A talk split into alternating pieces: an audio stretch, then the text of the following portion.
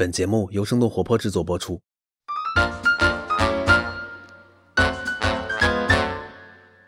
Hello，大家好，我是喜欢幻想，今天在成都天府之国碰到好兄弟、好哥哥任宁，然后抓了他，临时过来做播客的 Ted。大家好，我是长得好看了不起，今天在成都吃了钵钵鸡，很开心的默默。对，哇，欢迎任宁今天来参加我们的节目。嗯，我们这个介绍让任宁已经不能怎么介绍，你怎么介绍自己呢？开开始。你们为什么做这么长的定语的？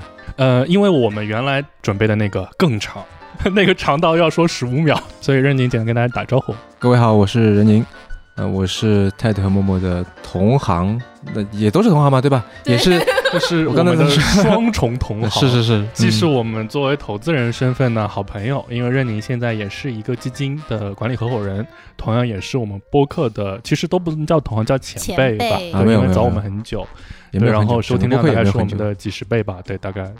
所以任宁能就是可以破个题，可以跟我们正好讲讲，我们其实我们之前见都在上海嘛，这次为什么会在成都见？因为你在成都，因为我也在成都，因为他也在成都，所以我们在成都见了。对，但是你在成都的原因很特殊吗？哦，我在成都的原因是我搬到了成都，是永远的搬到了成都吗？不是不，是，在这待半年。所以是候鸟老人的年轻版。嗯嗯，嗯 这个应该叫什么叫游牧生活，对不对？哎呀，就是换个地方体验一下生活嘛。嗯，为什么选择了成都？其实这个我还蛮好奇的。我们当初有一个标准是，地方中心城市一千万以上常住人口，交通便利，有历史有现代，然后东西好吃。哎那我想到另外一个，武汉是这个里面的选择之一吗？对，因为好吃，我觉得武汉也很好吃。还有哪里是属于这个广州嘛，广州州、哦深圳、西安算吗？深圳不太行。深圳不行，不好吃，压力太大。嗯西安也好吃，是西安交通不是太方便、哦，所以是室内交通要方便。啊，不是，就是说出去到别的地方，啊，明白？你只是换了一个 base 地，但并不影响你平时的日常工作。对对对，因为毕竟双流机场是全国吞吐量第二的机场。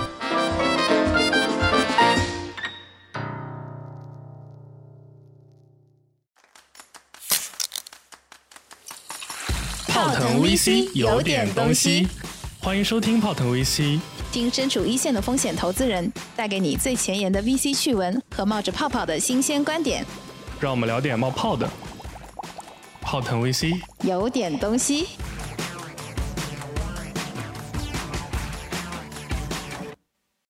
因为今天我们其实主要的话题其实想聊聊行业的黑化，主要其实是互联网行业的黑化。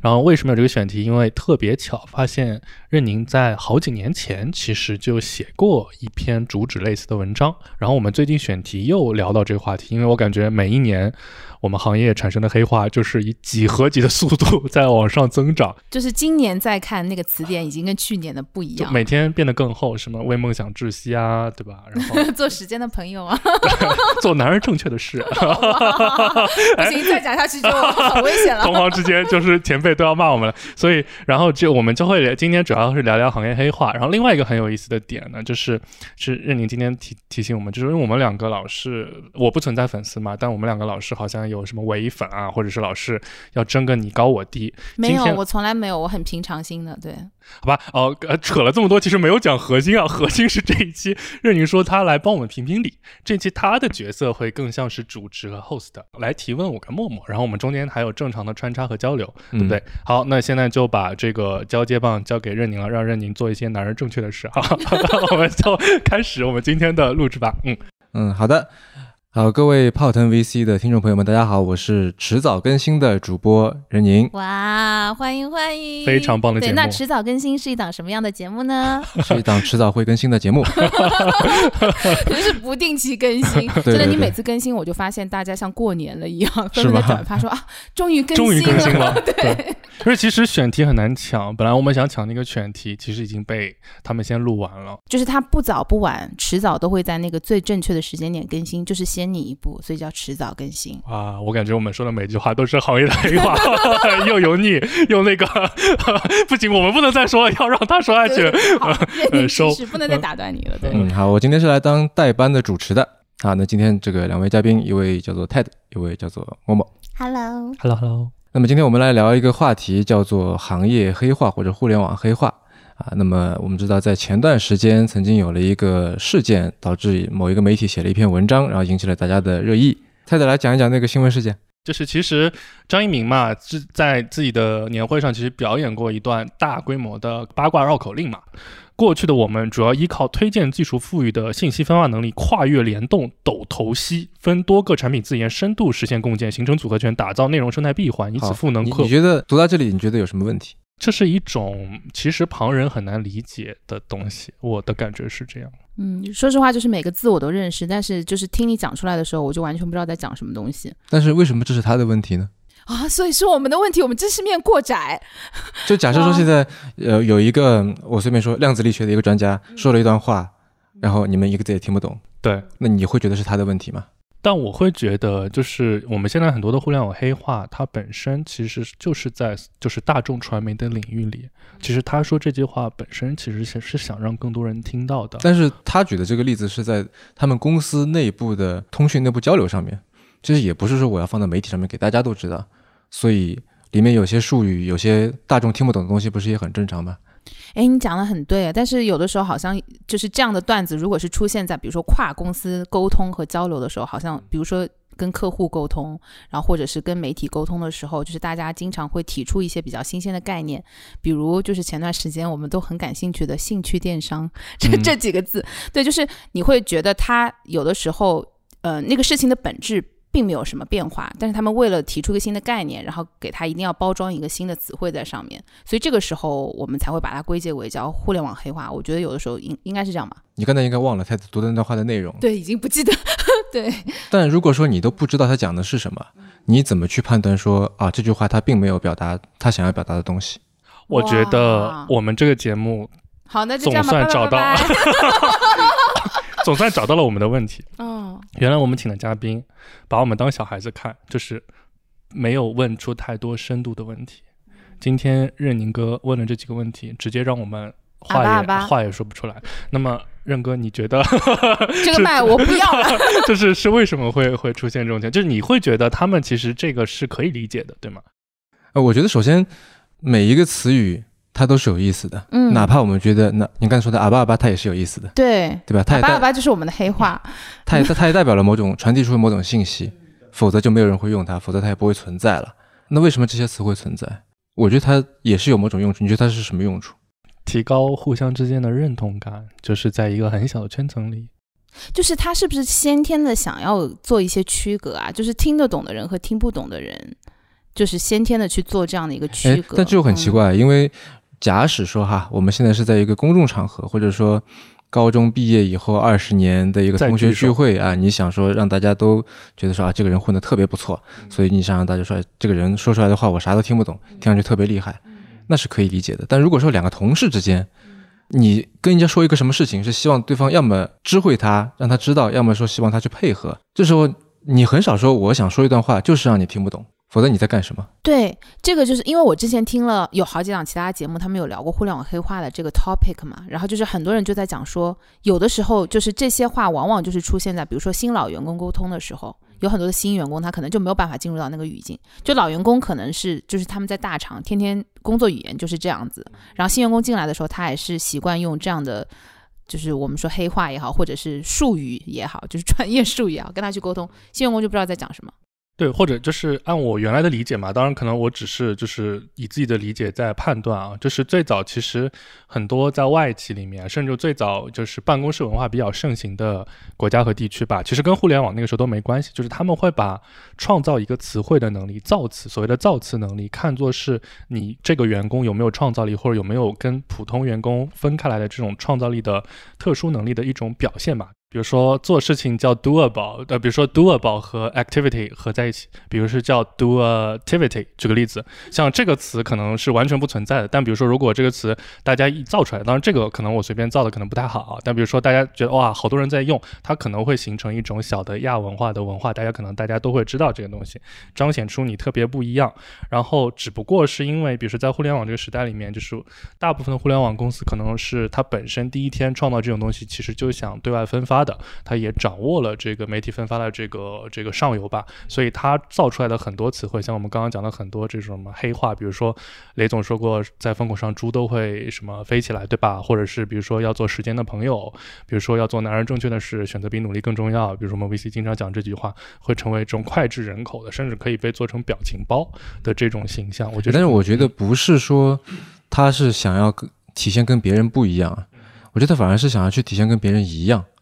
就例如说，在在前几年了，在可能五年前吧，移动互联网那时候刚刚起来的时候，有过一个概念叫 Solo Mo，嗯哼，对吧？Social, Local, Mobile。然后我记得在前前两年不是有一个有一个呃美剧叫做《硅谷》嘛，嗯，对，然后它里面就有一个讽刺这个现象的一个段落，一个桥段，就说投资人在台下坐着，然后一堆人上去路演，一个个个项目走，然后这个说我是 Solo Mo，那个人说我是什么 Lomoso，然后什么哦对对，排列组合，对对组合前后颠倒顺孙序，行者，行者对，孙，者行对。孙，，那他他这么做的不是说想要体现出我跟别人不一样，我觉得他是说，哎，我是这个俱乐部的一员，我知道现在在流行什么，我知道现在这个技术趋势是什么，我知道你想要听的是什么，我觉得这是这样子的。我觉得这反而是说，如果说我是刻意去说这个话，我是希望体现出不是说我跟别人不一样，而是说我跟你一样。所以其实你会觉得这种造词的或者黑化的出现，本质上其实是为了迎合大众，而不是要做区隔。这个其实让我想到说，嗯，我们因为天天都在听各种各样的 presentation 和路演嘛，你会发现就是，嗯，每一个时代其实都会有那个创业的核心主题。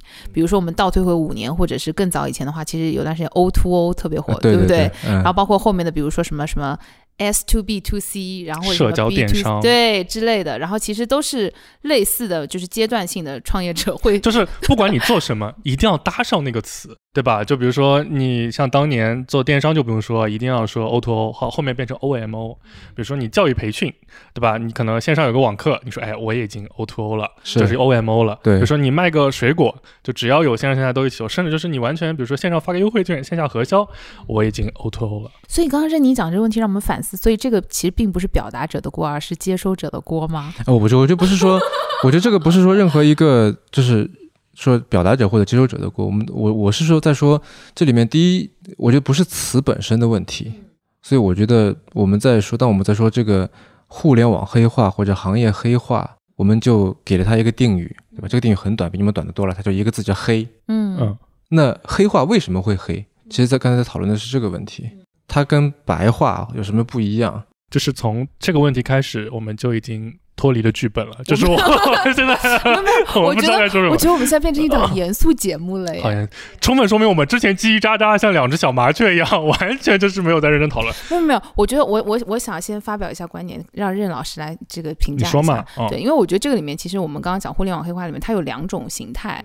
一种是真的是就是抽象出来，然后方便你理解和沟通的，就是让我们能够哎一秒达成共识的那种类型的黑话，嗯嗯对不对？嗯这种其实我们可能会把它打个引号，对就它其实并不是真正意义上的黑话其。实一听就会懂。对，然后还有另外一种，它是有可能会有过度抽象的嫌疑，就是明明是一个就是很容易理解的事情，然后你一定要用一个词把它表达出来。我举举个例子啊，内容迭代，就是现在聊到这个词的时候，可能就是在催你快点去做视频。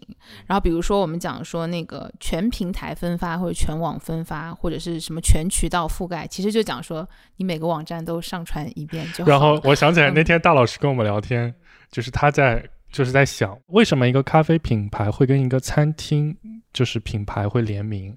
然后当时我为了糊弄人家，其实是为了糊弄人家，我说因为这两种消费品牌场景叠加了。然后这个 大老师作为一个 没有跟我们 VC 搞过的这个同志，他一听就哇，觉得这个词好牛逼。其实我说那句话的意思只是说，因为你他们都会只是为了黑他们一下，而且都会在餐桌上出现啊。我觉得那就是以同样的消费场景了，那就场景就说场景叠加。但是对没听到的人，他就啊，就当对，就是有这种感觉在，就真的还挺好玩的。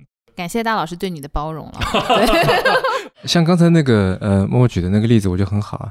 呃，内容迭代，我会觉得哈，这个词有它的意义。如果我们就说啊，你做一个新的视频，这个时候会有一个什么问题呢？比方说，我是一个品牌，我在投抖音信息流，这个时候我说的所说的内容迭代的意思，可能说我新建一个素材，新建一个计划，然后这个计划上我可能有一句台词不一样，一个包装不一样，然后我说啊，测试出来说这个包装比较好，然后说啊，我我要把这一些相当于是我一点零的变成一点一，我加上这个素材，它不是一个完全的重做。如果你说重做内容，那去执行的人可能会就不是很清楚你在说什么。哎，我跟你讲，我有点被任宁说服了。我觉得今天我们是互联网黑化的洗白大会。好，我们现在开始洗白吧。哎，不不，我我哦，没有开玩笑啦。我我不是说想要说我的妈！你是什么墙头草？人家风吹才会倒，人家风还没吹，说我要吹了，你先往东一倒，然后看不对又往西倒，倒来倒去，人家风还没动啊。没有没有，就是我觉得其实刚刚任宁表达点我很 get，就是这个事情到底是不是黑化，完全取决于你的对话对象他理解这个事情的程度嘛，对不对？就是有的时候，比如说我们用一个很抽象的点，但是我们要表达的是多层次的内容的时候。哎，对不起，这句话好像听起来有点像黑话，对。然后其实他是他是提效的，但是大多数情况下，如果外在的就是跟这件事情没有关联的人，他听起来可能会真的觉得就是很很懵逼，就是感觉你能不能说一点就是人话、人听懂的话。这个让我想到那个有一次我听一个其实跟互联网不相关的节目，是一个语言类的节目，就是它是讲说多语言学习，然后包括就是为什么我们有的时候聊天的时候喜欢中英文夹杂，嗯嗯，就是特别是对于我们做播客的人啊，，主要是你啊。哎呀，好好说。嗯就特别是对于很多的那个主播来说，其实呃很多会夹杂英文或者是有一些国外背景的主播，他们的节目经常会收到一些评论，是说能不能不要讲英语，或者为什么要掺杂一些英语？但其实这个是我们的大脑里面有一个小开关。就是我们在跟对应的人沟通的时候，我们会自动选择并切换到就是我们两个沟通最 efficient 式的。对对对对对对你，说的很多，就是比如甚至比如说，可能离家很多年的一个游子，可能回到老家之后，马上会无缝的切换成乡音，就是也是很自然的。我不知道算不算是你这个例子的一个佐证啊？就比如说刚刚其实你举的那个例子，像外企员工，为什么就是我们看到抖音或者很多那个视频网站上，其实有很多这样搞笑的段子嘛，就是讲说两个人在一起讲话，就是十个词里面就是中英文夹杂可能各五个，然后隔一个串一个，听起来很奇怪，对不对？但其实可能日常生活中他们就是这样沟通是最高效的。对，然后包括我们以前就是我之前在公司就是在那个外企工作的时候，我们跟很多供应商也会直接把很多的就是对接全部都抽象化成一些专用名词，可能也是沟通最高效的方式。对，但是呢，就我觉得这个也不能完全说是呃以及或者有的时候是一种沟通习惯吧。就是我们经常会说，我 base 在上海。我有一次跟一个跟一个做乐队的人在聊，他说，嗯，我吉他在北京。哇哦，这个人我想认识他，他要上我们节目吗？我钢琴在上海，对，哇，不知不觉中又透露出自己多才多我的我的隐藏技能，哇对，又学到了，又学到了，圈粉圈粉，对，又又学到这集学到了。结束之后，我们就会有两万粉啦。但其实我我还是有点小，我觉得可能有点正方和持方、持方和反方的观感觉。我其实还是会觉得，啊不不，这不是个辩论会嘛，就大家在在聊这个事儿。今天就是不泡腾我在我在想的这个事情是，我们说原教旨主义的黑化是什么样的？那我们今天在成都嘛，在差不多一个世纪之前，这里盛行着很多的黑化，是谁在说呢？就袍哥。什么是袍哥？就是黑社会吗？呃，你可以这么理解，就是后期被洗白的黑社会什么，什么会之类的那种，嗯对吧就？哥老哥老会嘛，哥老会对对这些，对对对对然后团它有各种，帮派，嗯你想象成青帮红帮，呃，对，类似这种，就想象成这个韦小宝，他们专门有一个纲领叫海底，然后就说哎我们的这个袍哥要干嘛干嘛干嘛干嘛，啊、要遵循哪些的这个规矩，包括他们有很多的这种行业的规范，有很多行为的规范，有很多话语的规范形，式的准则，对，然后有些话语他们的黑话甚至用到了我们现在，比如比如说落马，我们现在说某某官员落马啊。的意思是他呃犯事儿被抓了，对吧？嗯啊、那么在他们那个意思里面，就是说谁谁谁被官府抓了，谁谁落马对了。哦，就像比如说我们这个年代说他在秦城监狱，对吧？那其实如果了解就不用展开，就知道他可能原来是高官，然后因为这样的事情就进，这可能也是一种关联，这种感觉啊。对，但是反正就是在他们那里，就是这个黑话是用到我们现在变成白话了。那他们当初为什么要这样说呢？那是两个原因。第一，不想让非袍哥的人听懂。所以就是本质上这些互联网人不想让非互联网人听懂他们在说什么。袍哥他还是算是一个，尤其是比方说浑水袍哥，就是他是从事那个真正意义上的这个这个这个犯罪行为的啊，杀人放火等等的这些，但他也有一些规矩啊，不强奸妇女啊之类的，劫财不不杀人，这类似这是道义有道。那无论怎么说，总归是犯法的了。我们现在互联网人的工作，总归不至于说是天天在犯法。嗯，那为什么要让别人不知道？换句话说，这个黑化为什么黑？因为原来黑化为什么黑？因为这个对应的是真的是黑化，是黑人在做黑事，所以我要说黑化。那么我们现在是白，可能这个有点政治不正确，白人在做白事，为为什么我们要管它叫黑化？我我就想说的是，不是因为这个词本身，而是用的人。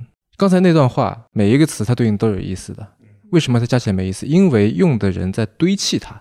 为什么用的人在堆砌它？是因为用的人言之无物，他不知道自己想要表达什么。哦，我发现任宁是个千层酥。他前面半段看似在洗白互联网黑化，然后他现在又回到了。所以你这个风是不能随便刮。对不起，我今天就是摇摆了很多次，我该怎么？你这样录下来，大家都 要剪的部分还挺多的，不然的话就会发现啊，怎么是这样？就是女主播原来是这样子，就是对，没有。其实刚刚任宁讲那个点，我有一个感觉，就是我们可能叫它黑化可能不太合适，但是我们叫它暗化，其实可能是合适的。为什么还是暗的？就是因为他现在并不是黑人嘛，对不对？但他讲的暗话呢，就是讲说。就是我们说名人不讲暗话嘛，对吧？就是你要讲话你就好好讲，但他不把话好好讲，其实他就变成暗话。哎，那为什么用这些术语就是不好好讲？如果这个是显然是有褒贬的，对吧？对对对，就如果他出现在刚刚像任你讲的这种，他为了堆砌，就是因为他言之无物，他为了堆砌出一段这样的 statement 的时候，我我感觉他应该就属于是在讲暗话。对，那么要反过来看，为什么他要做这么一件事情？为什么要做这个堆砌？以及像刚才太太举的那个例子里面，是张一鸣在说嘛？张一鸣在大会上说，举了这个例子，他为了说明什么？我我的理解啊，是他要来说，我们这个组织已经非常僵化了，对，有大公司病，导致说有非常多的，你说形式主义也好，官僚主义也好，我在这里此处应该有一段话，但是我也不知道该写什么，嗯，我也我也并没有什么感受，对，我要填上一些东西，这段话。如果说不用这个方式来写的话，我就用打引号的人话来写的话，大家会说你写了个什么？嗯，写了个寂寞，对吧？就是说，就是说，你看你写的东西，如果我能看得懂，我就可以加以判断，说你写错了，写的不好。但如果我放一堆东西，你完全看不懂，其实你也无从评判。我这么理解这个事情。节目会被和谐掉。就其实刚刚讲到，就是你们说暗化这个是，确实是。其实我们其实这个节目很久没有认真的、真的好好严肃讨论一个话题，因为我们不敢啊，我觉得。对，然后反而是让我们思维训练其实层级也下降了。就因为你比如说刚刚像暗化那个环节，你比如说像过去，其实有的时候也不是违法行为，比如说不想让大家知道的一些行为，他也会善用这种模式。比如说过去应该是晋商吧，就在袖子筒里面，或者是北方的商人可能他会在袖管里面通过首饰或者怎么样讨价还价嘛，对吧？对，或者甚至比如说在很多行业里面，确实我们会有一些特定的术语。这个东西呢是，比如说举个例子，芯片的出货量，大家会用 KK。K 对不对？VC 的投资额大家会多少个 M 或者多少个 million 对不对？投放我们会说 ROI，ROI 对不对？这些东西也是，就它确实有一定的合理性在里面。但是你刚刚讲这个，就是实际上就是其实跟过去写那种官话、做官样文章、做八股文，其实是有点异曲相通的。但我觉得我们现在在谈互联网黑化的时候，还有一个不一样，就在于过去的这些八股文和官话，它其实是没有公众传播力，就是他写的时候我也很痛苦。我这些东西本身我写出来，没有人会把八股文传送于世界，对吧？或者是做成一种文化的这种印象在。但今天我们的很多互联网黑化，它甚至自己有很强的生命力和传播力，或者说它本身被 create 出来的时候，它就是为了传播的、深造的一些概念。比如说很多我们 VC 行业自己检讨的时候，经常说我们三个都是在这个行业里面，就是我们经常说一些正确的废话。比如说你说举个例子啊，做时间的朋友这句话，它有没有价值？它很有。注意啊，注意啊！他说的很对，但你说他能不能真正产生什么样？就是他其实就是一个很典型的正确的，但是我觉得是一句废话，但本身它却很有很强的传播力。我不知道这个是我的理解，我不知道你们会不会认同啊？就我觉得这是一件很有意思的事。你为什么觉得它是句废话？就是他说出来的时候，大家都会觉得他很有道理嘛，对不对？但其实他，呃，细点他其实没有办法指导你的生产生活，或者就是他其实是一句怎么说呢？就是一开始乍想觉得会很有道理，但实际上其实是我觉得是没有什么东西在里面的。我自己的感觉，就比如说我们跟一个 CEO 聊。哎，多做点收入出来，现在盈亏还没平衡呢，你这个样子没有人会投的，或者是你这个赛道选的就不对啊，你选一个已经比如说竞争这么激烈，或者做的就硬着头皮做就会死的赛道，或者比如说在交流一些行业认知的时候，可能我们会觉得，哎，你这个想法就是错的，但我们可能不会这样说。如果做第一层转移的话，就比如说。呃，可能会说，比如说你可能是不是对市场的就行业的动态没有那么了解啊，或者说，比如说你这个商业模型还是可以去优化优化。但是再转一层到第二层，我们会比如说就会建议他做的真不错，做了一些难而正确的事儿，或者说，哎，你这个商业模式真的是时间的朋友。对，然后这种话就我就会觉得，就是经过多层转移之后，其实本身是挺没味儿的。哎，但你不觉得就你你说的那个第二层的转移，但凡会发生这种情况，有点像是我刚才说的那个填空。就是你有点说不下去了，你也不是不想太再多说，但此处应该有一句话，他说了一大堆，然后你就嗯，而且这个说完之后，C C E O 可能还听下去的啊，对啊，我怎么没有这样想过？但是回去自己仔细回味了一下，会发现哇，你说的是什么东西啊？对我觉得很容易会出现这种情况。嗯嗯嗯，我感觉可能是个人的风格不一样，就是从我内心来讲，我会觉得讲这些话其实是挺没意思的。我自己是这么觉得的，对，我不知道你们是木木，你会觉得怎么想？对你让我想到，其实每个行业都有每个行业自己的黑化嘛。我们刚刚其实讲的是互联网暗化，对不对？然后我们又讲了可能 VC 行业，就是投资人可能会有的一些暗化。然后之前就是也听一些其他行业小伙伴也会讲说，其他行业也会有一些，就是我们上海话讲就是花林子的这样的，对不对？就是他其实给了你一个 signal，但是他没有给你把这个事情点得很穿，因为可能我们把这个事情讲白了之后，他就索然无味，或者是就是关系破裂。对对对，然后所以就是有的时候可能名人就是需要讲一些暗话吧。毕竟大家都是成年人了，就是维不把话说绝，对，维持彼此的体面。对，哇，我们这期节目真的是个千层酥啊！就是你听到每一分钟的感觉都不知道，就一直在反转。哪里？对，就是今天从开始录节目到现在，我的心情一直在跌宕起伏，你知道吗？是因为任宁的出现。对，他是唯一的变量，是因为终于有了一个非常有文化、真正有文化的 男主播。我非要加这个定语，又是一拳打过来。我来举几个例子给你，然后然后让那个 Ted 来听听看，知不知道什么意思？我们来猜猜看好了。比如说，最坏的时刻已经过去了，然后这个场景是那个二级市场啊，金融。对，那可能是卖方的分析师会建议大家抄底。但是呢，如果抄了又跌，你也不能怪我，因为最坏的时刻虽然过去了，但是以未来的事情我也说不准啊。是这个意思吗？为什么你对这种东西这么熟悉啊，太太？原来你是这样的吗？拿捏，拿捏，哇，轻松拿捏。对，那我来问任宁一个好了。对，哎。绩效奖金不封顶，这是职场黑话，什么意思？嗯，意思是基本工资很少。对，哇，哎，你们两个都有点东西，对，为什么？你们是你们你们是有就是做过功课吗？可能是没有被伤害过吧。不行不行，我一定要我一定要再问一个，对我一定要再问一个，对对对。呃，如果是律师对客户说说你这个案子有点复杂，是什么意思？多收一点钱吗？哇，又讲对了。啊，这个跟律师没关系啊，我觉得各行各业都这个事儿有点棘手，对不对？对对，那就是说句公道话，对方也不容易。这是是律师律师，对对对，嗯，一样的意思吧？感觉就核心条款要往做一些退让，是吗？就是你差不多就可以。对，哇。完了，问不到你们怎么回事？你们你们都是就是暗化高手是吗？都是道上的是吗？呃，这样吧，我来问你吧。创投行业黑卡，我们都是创投人，问问简单一点的，问简单一点的。比如说，我跟一个一个人聊，然后我就说，哎，你之前是不是在某某公司？我跟你们老板很熟啊。他意思其实是什么？就是你加过我老板的微信，就无中生有。对对对，就是拉了一层亲密的关系。然后呢，还有。比如说，我们聊完一个 CEO 之后，我们会跟他说，在做投资经理的时候会说，哎，这个你做的项目很有意思，我们会去研究研究，研究好了再联系你，是什么意思？那就是不投了。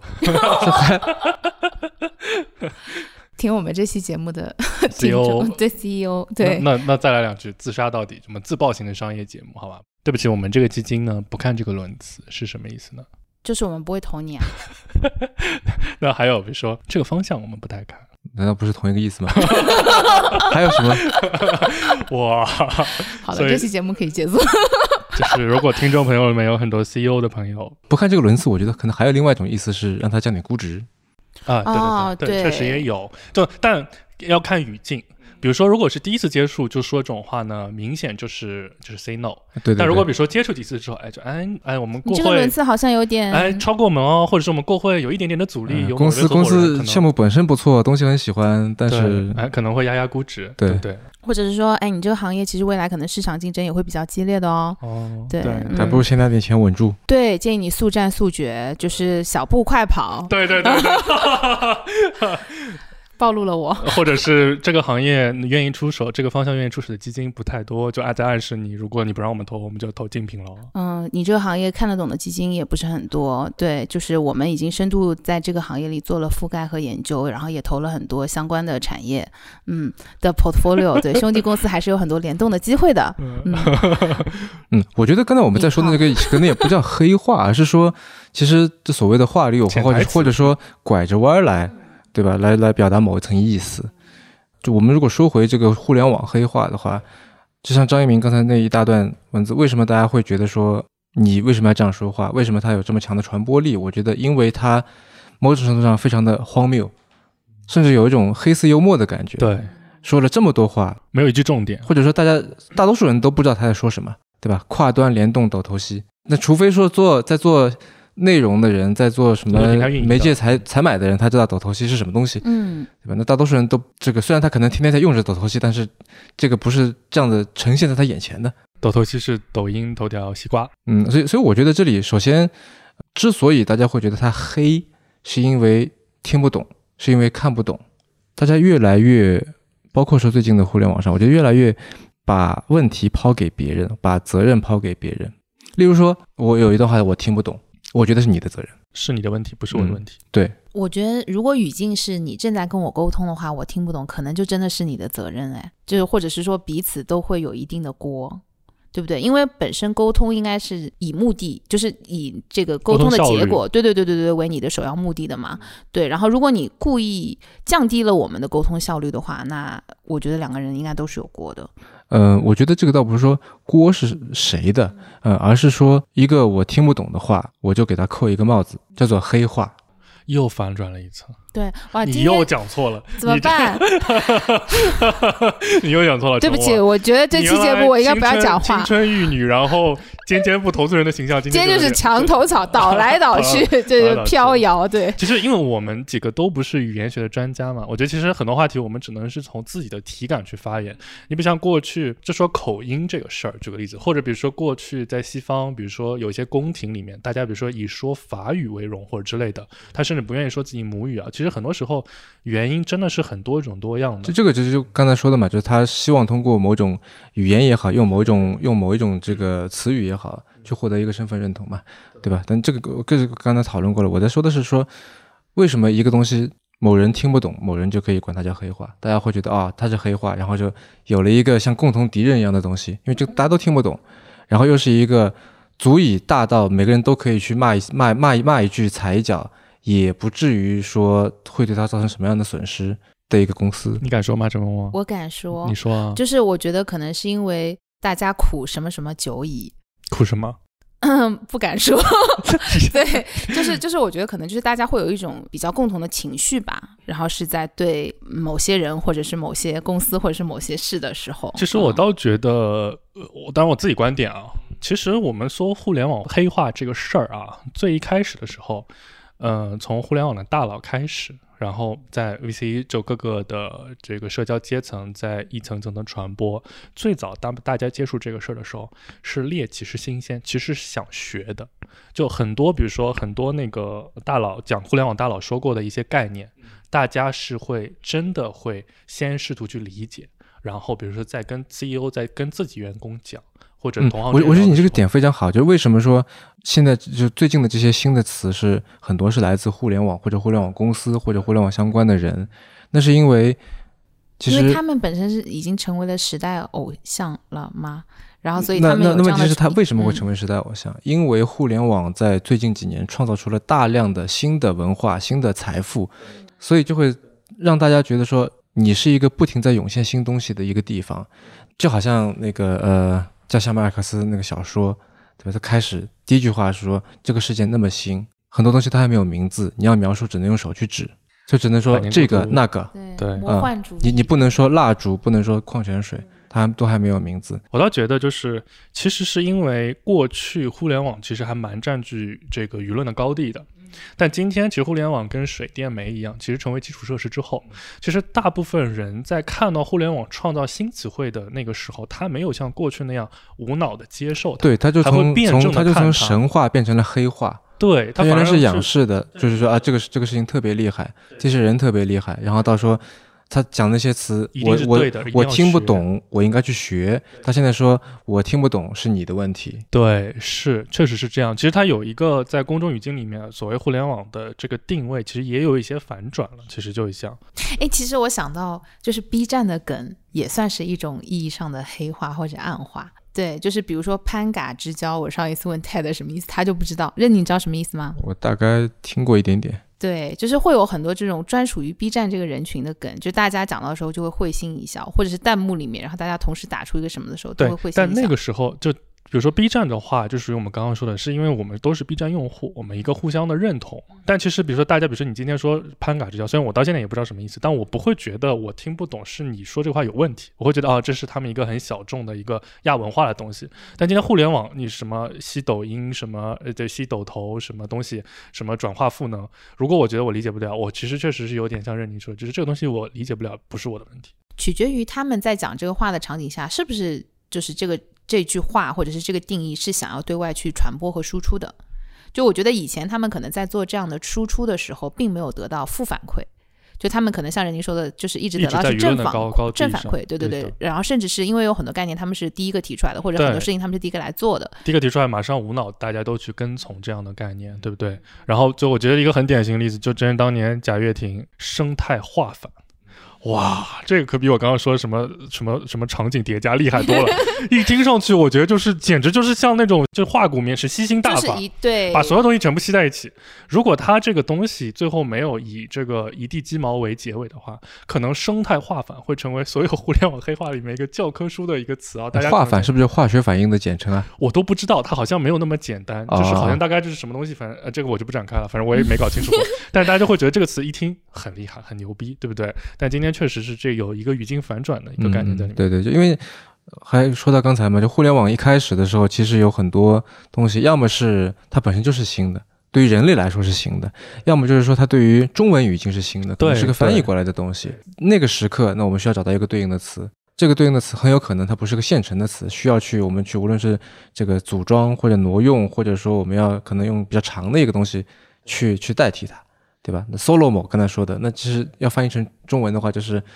把 A、B、C 三个中间是个顿号，长长的一串啊，就是形不成说 Solomo 这么简单的一个一个缩写。甚至包括其实西方文化刚刚进入中国这个地方中，我们也借了很多日文的先的翻译啊，政治啊、经济啊这些，其实跟原意也不相关。我觉得这个其实是 OK 的，这是很正常的一件事儿。在互联网黑化这么让人讨厌之前，其实说话中英文夹杂这么让人讨厌，其实是不是也伴随着其实最早的外企？的工作其实还是蛮让人艳羡的一份工作，但是到今天，其实他的收入水平可能跟大众能接触的范围其实差不多了。最早的时候，可能大家会觉得，哇，你这样讲话是因为你在这样一个行业，就是最早改革开放的时候，收入也很高，什么是大家要学的一个一个方向。但今天你再用这样讲，可能只是一个收入平平的外企的基层员工，那你为什么要这样跟我讲话？我们不能用正常的中文交流吗？所以就是很多负面情绪就会说，哎，用怎么怎么样，怎么怎么样。我觉得是不是按照这个范式去理解，这样理解会不会更好一点？啊，对对，就举另外一个例子啊，就之前比如说很多人就觉得说，医生无论是开这个给你写病历卡，看不懂，啊，对，看不看不看不懂，或者说呢，就是他说他跟你解释一些东西你听不懂，那很多人就会怪医生嘛，觉得你是黑化或者是用术语，你能不能说人话，能不能好好说话之类的。但比方说经历了这场疫情。那其实医生的形象、社会形象其实有了巨幅的提升。那在这个时候，可能同样的事情发生，大家不会去怪这么唧唧歪歪了。对对，会觉得说啊，你是你你估计是有你的理由的。所以其实又回到了我们最前面讲的，他可能本身我们去判断他到底是不是黑化，大概率还是因为一种情绪带动的。明明是个术语，为什么要管它叫黑化？你会找量子力学的人说你们满口黑话吗？不会，因为他们确实是专业领域嘛。哎，所以其实我们一开始准备这个话题，我觉得任宁真的是我们一个很大的一个变量。我们在准备这个话题的时候，无非就是想的很简单，就是正面反面讲一讲，然后历史严格什么的。但我觉得今天一讲，其实直接上升到文化范畴了。哇，我们这期节目直接就是那种分分钟可能会被公关掉、下架掉的那种节目。我们就是原来的标签，泡腾 VC 只跟商业、只跟投资相关。今天我们可以自豪的加一个标签，对，刚才默默说到说，这整个黑化这个话题，它是跟情绪相关的。但我觉得另外一个点是，它是跟思维方式相关的。因为语言其实是思维方式的一种体现。你觉不觉得，就是当你在用英文在描述某一件事情的时候，那比如说我们眼前有一根蜡烛，这根蜡烛你用中文去描述它，跟你用英文去描述它，你会就你会觉得说你的脑子里面的这个模式转了一个。这个我能理解。就像不同的语言、不同的语法，哪怕你用上海话去去说它，你你的模式也会有轻微的这个，偏转。它会产生不同。这个我理解。，对我我我我在想个事情，像抖音这样的公司，张一鸣现在跑出来说这个，在此时此刻说这样的话，因为我相信这种也不是一天两八股文，天。对，第一是他不是一天两天了，第二他也不可能第一天知道有这个事情，那么现在跳出来说这个事情，Why not？为什么是现在？对我觉得是说他希望能够做一些变革。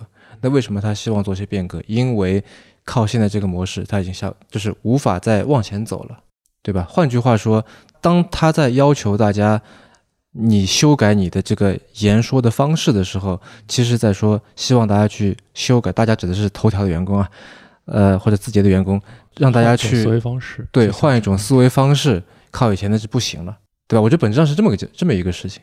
我感觉又是一个很有趣的角度，确实就是这又是一层弦外之音了。就其实就是为什么他这个时间要讲这个东西，而且还有一个问题，为什么我们会知道？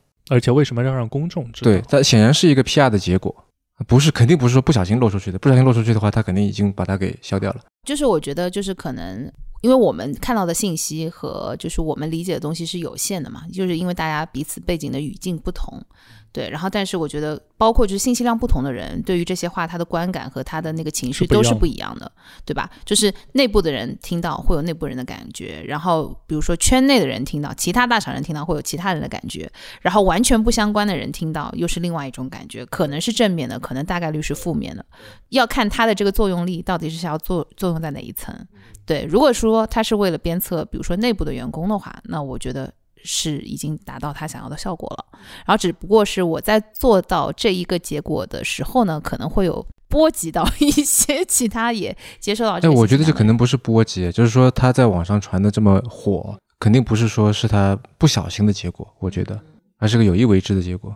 或者说，可能到这个火的程度不是他有意为之的结果，但至少说一开始要把这个事情放出来，是他故意的。就是要把我的伤疤摊开来，然后大家一定要是嗯嗯，抛开就比如说，呃，就是比如说在公司治理范畴内，比如说我们说要扭转企业文化或者提高效率，或者那些抛开公司治理这个角度不讲，我觉得起起码他在这个时间讲这种类型的话，其实是跟公众对这个话题的痛点其实是重合的，不然其实也不会在大众传播领域传的这么广。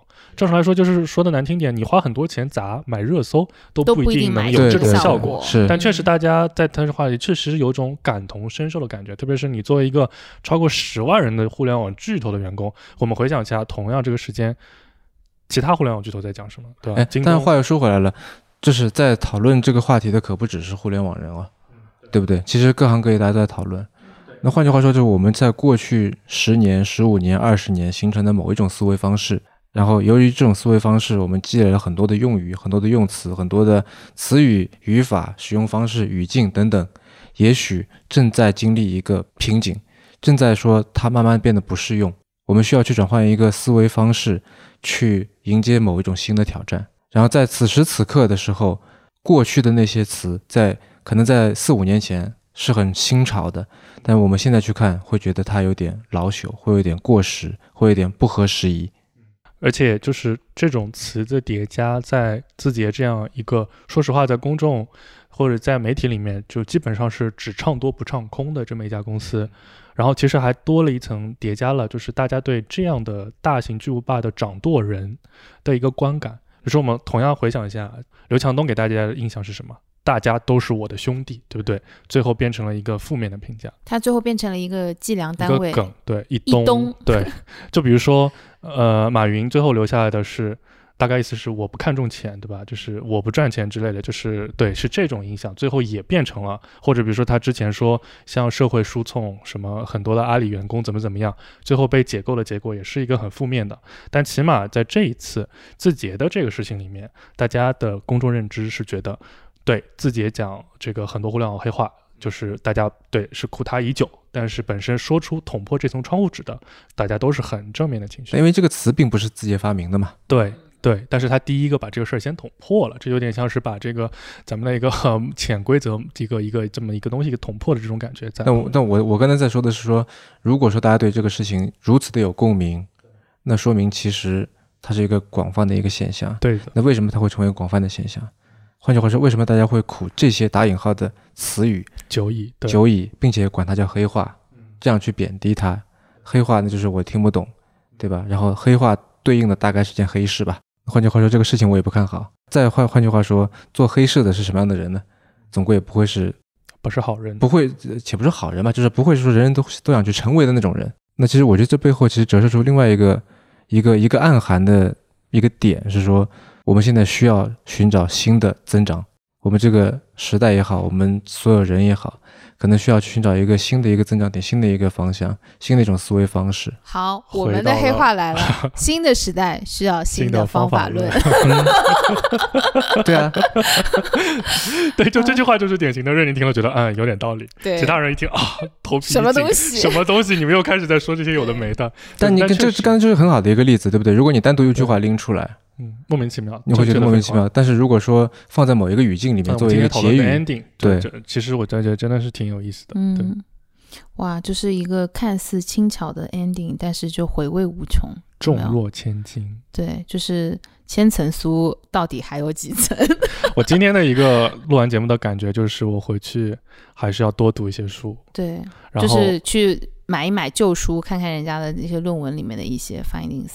然后也特别感谢任宁，在知道我文化水平不高的情况下，还跟我做了一段时间的朋友。别 这么说，别这么说。上下兼容。对，上下兼容，就 是原来其实我才意识到，我们之前谈一些油腻话题什么，人家其实根本不感兴趣，只是就是因为啊，算了，勉强跟我聊一聊。其实。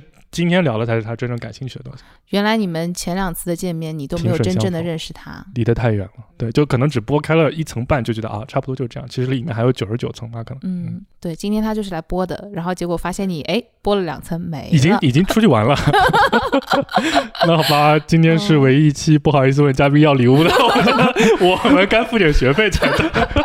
别这么说，谢谢任老师啦，谢谢任老师给大家上课。对，别这么说，别。互相交流，希望常来，好不好？上课不敢 된다. 希望常来。我们后面还有一一个更有意思的话题，是我们呃之前我去年作为小学生，对户外这个赛道多有一点点了解。当时跟任宁聊的也比较多，可能看我们下半年有机会，我们在一起录一期户外的节目，好不好？到时候我去深圳找你，哦，去广州找你。你有点东西啊，你就是生怕任宁下次不答应，所以你今天就在节目里把这个定下，是吗？一锤定音，到时候到时候再说。这段就被剪掉。好吧，那这就是给我们听众们最好的礼物啦，再上一次课。谢谢宁宁老。师啦，谢谢宁宁老师。哎别这么说，别这么说。哎呀，那那今天的节目就到这里结束。感谢感谢任宁过来，然后我们在成都，我们待会还要去玩更开心的事情。什么东西？大家拜拜拜拜拜拜拜拜拜拜拜，大家再见。嗯，拜拜。听完之后，别忘了跟朋友们分享一下，关注我们的公众号“生动活泼”，声是声音的声，并在对话框回复“泡腾 VC” 就可以扫码加入我们的听众群啦。如果遇到任何问题，可以咨询我们的小助手，小助手的微信号是声 FM 一，一是阿拉伯数字的一哦。我们下期再见，拜拜拜拜。